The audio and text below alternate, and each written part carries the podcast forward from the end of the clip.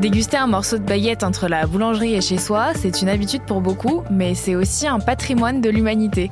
L'UNESCO vient d'intégrer la culture et le savoir-faire de la baguette de pain française au patrimoine immatériel de l'humanité.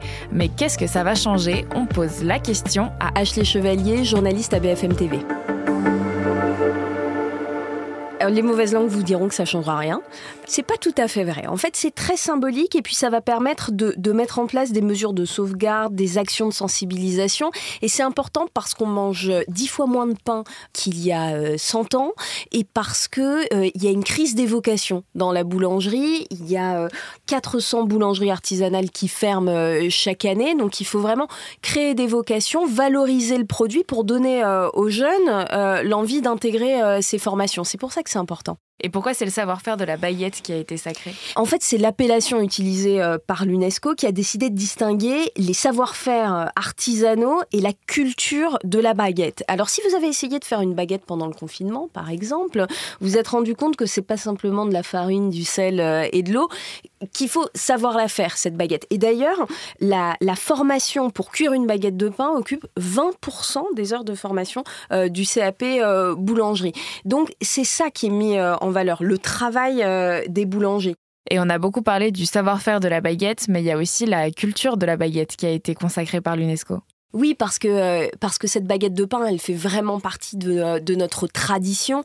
Euh, des millions de personnes vont à la boulangerie tous les jours. C'est un lieu de rencontre. c'est un lieu où se retrouvent des personnes qui viennent d'environnements, de milieux très différents.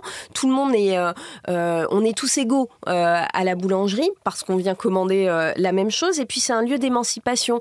Dans le dossier de candidature, il était précisé notamment et il mettait beaucoup l'accent sur le fait que c'était un lieu d'émancipation pour les enfants. C'est souvent le premier achat qu'un enfant euh, va faire. La baguette, on va lui donner un peu de monnaie, on va lui dire va acheter le pain. Ou quand il se retrouve devant le boulanger, c'est souvent euh, l'enfant qui euh, passe la commande. Et tout cela fait partie d'un art de vivre à la française autour de la baguette.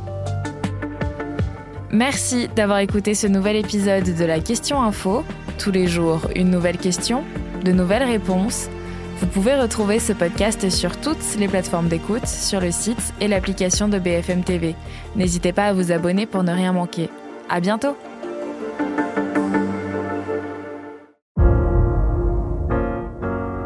Vous avez aimé écouter la question info?